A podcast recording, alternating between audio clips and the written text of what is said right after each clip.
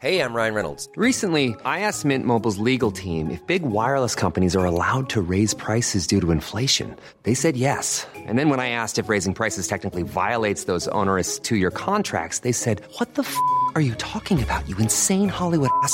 So to recap, we're cutting the price of Mint Unlimited from $30 a month to just $15 a month. Give it a try at mintmobile.com slash switch. $45 upfront for three months plus taxes and fees. Promo rate for new customers for limited time. Unlimited more than 40 gigabytes per month. Slows. Full terms at mintmobile.com. Vox Polony.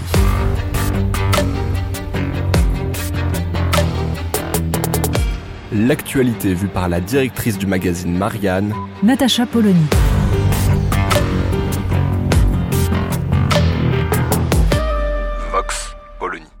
Macron s'est adressé aux Français mercredi 2 mars pour évoquer la situation en Ukraine. Et le moins que l'on puisse dire est qu'il a pris la mesure de la gravité de la situation et que ce qu'il a exposé permet de relire la politique française, européenne, depuis 20 ans. Emmanuel Macron a d'abord expliqué à quel point la France, l'Europe, ne sont pas en guerre contre la Russie. L'OTAN, a-t-il précisé, n'est pas en guerre contre la Russie. Ce langage-là est un langage diplomatique à destination, évidemment, de Vladimir Poutine. Il s'agit d'affirmer, coûte que coûte, que l'escalade ne doit pas avoir lieu.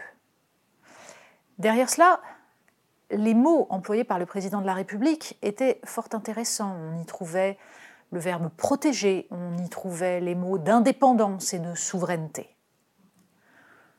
En résumé, face à une situation de crise gravissime, face à une situation de guerre ou à tout le moins de pré-guerre, on se rend compte, un peu d'ailleurs comme au lendemain de la crise sanitaire provoquée par le coronavirus, on se rend compte à quel point il est fondamental de garantir la souveraineté d'un État comme la France.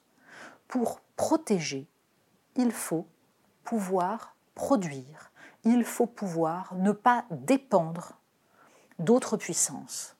Et c'était bien le cœur du discours présidentiel.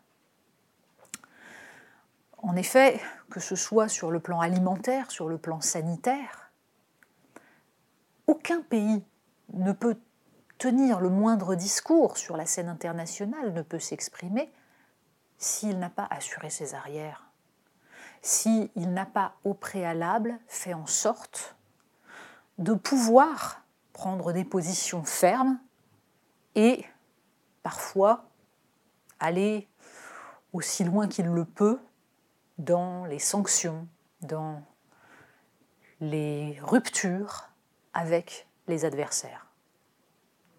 Ce qu'il faut entendre dans le discours d'Emmanuel Macron, c'est que la France et l'Europe doivent reconstruire cette indépendance. Si elles veulent être autre chose que des supplétifs, regardant leur destin se jouer entre des puissances impérialistes et une puissance agressive et guerrière, la Russie, si l'Europe et la France veulent se protéger, mais aussi pouvoir répondre à des agressions, elles ne peuvent le faire qu'en ayant sécurisé leurs approvisionnements, en étant capables de subvenir à leurs besoins énergétiques, à leurs besoins en nourriture, à leurs besoins en médicaments. Bref, la nécessaire réindustrialisation est aussi une réponse à la crise que nous vivons et dont la seule chose que nous pouvons espérer est qu'elle ne se transforme pas en guerre totale.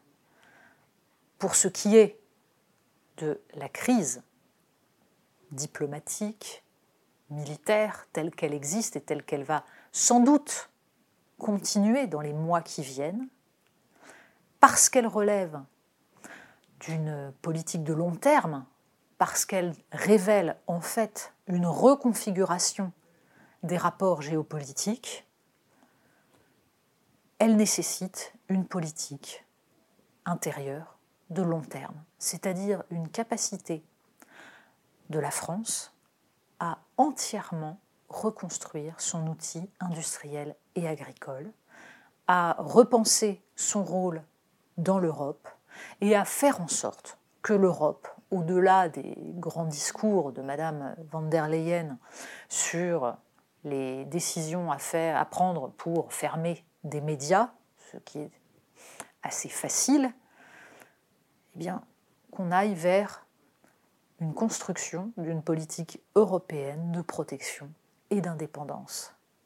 Cela se jouera dans les mois, dans les années à venir. C'est quelque chose d'éminemment concret et de beaucoup plus complexe que les grands discours lyriques sur euh, la nécessité de répondre aux tyrans et aux dictateurs. Vox Polony. Retrouvez tous les podcasts de Marianne sur les plateformes de streaming. Et puis les analyses, articles et entretiens de la rédaction sur marianne.net. Et surtout, n'hésitez pas à noter cet épisode et à nous laisser vos commentaires.